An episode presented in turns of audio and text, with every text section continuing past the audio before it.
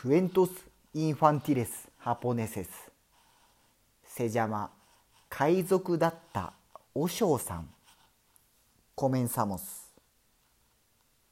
昔々ある村の山寺に和尚さんが住んでいました。ある日のこと一人の旅人が寺を訪ねて和尚さんに一晩泊めてくれないかとお願いしました。ああよかったらどうぞお泊まりください。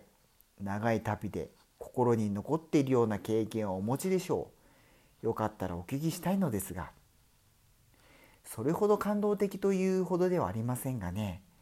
私は元船を漕いで仕事をしていました。ある日海賊に襲われて海に放り込まれたのですが危なく死を免れたことがあります。もう命がけで岸まで泳ぎましたよ。その話を聞き和尚さんはしばし考え込みそして自分もかつては海賊であったと語り始めました。若い時は海賊をしていましたから毎日命がけの生活でした。船は小舟を襲っては荷物を奪っていました。ある日遠くに船が見えて間もなく船を漕ぐ若者と荷物のそばで座ってお経を唱えているお尚さんが見えました。格好の獲物だ。乗り込んで荷物を奪え。私は手下に命じました。若者は手を合わせて命乞いをしました。この船にあるものは全て差し上げます。どうかお助けを。都にいる年老いた母のお見舞いに行く途中です。母は死ぬ前に一目私に会いたいと申しております。すると一人の手下がその者の腕をつかんで海に投げ込みその者は岸へ向かって泳いでいきました。その間和尚さんは何事もなかったように目を閉じ船の上でお経を唱え続けていたので私はその和尚さんを稼ぐと海に投げ込みました。すぐに溺れ死ぬだろうと思ったのになんと驚いたことに波音に混じって今日が途切れ途切れ聞こえてきました。和尚さんは海の中へ沈んだと思ったらまた浮き上がってきました。しぶといやつだやっちまえ！そう言うと手下は和尚さんの頭や肩を棒で思いっきり叩きましたが和尚さんは何度浮かび上がってお経を唱え続けました。よく見ると水に沈まないように子供らがお尚さんを支えているのです。見ろ子供が坊主を支えているぞ。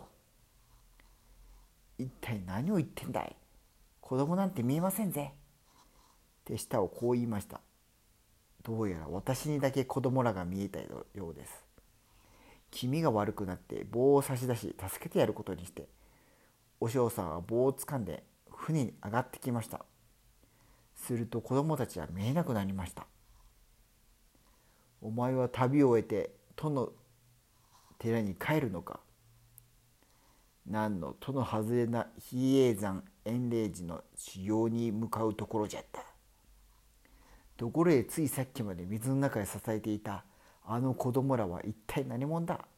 と聞くとそんな子供ら会ったこともないの？と答えましたでは海の中にいる間なぜお経を唱え続けた？と尋ねるとたとえ覚えられたとしても死ぬのが恐ろしいなどというものは思わぬ。お経は命よりはるかに尊いもの。それゆえ唱え続けていたのじゃ。水の中でお経を唱えていた時かえって体が軽くなったように感じたのじゃ。死に直前直面していたのに幸せな気分じゃった。これも仏のご加護に違いないと。和尚さんは言うので私はその言葉に心を動かされこう申しました。まだ延暦寺に行くつもりか。そのつもりなら俺が連れて行くぞ。いや気が変わった。田舎の寺に戻るつもりじゃ。そういうことなら俺が寺まで連れて行こう。ところであの子供らは誰だと思う？和尚さんは考え込んでいましたがこう言いました。私は7歳の時から何度も何度もお経を唱えていましたのじゃ。あの子供らは経典の唱えるものを守ろうと伝える10人の守護神でありましょう。仏に代わって私を助けてくださったのじゃろう。私は生まれて初めてお経の尊さを知りこのお尚さんについて仏の教えを学ぼうと決意しました。気が狂ったと思われても私の決心は変わらず修行僧になるべく頭を剃りはるばるお嬢さんの寺までお供しました。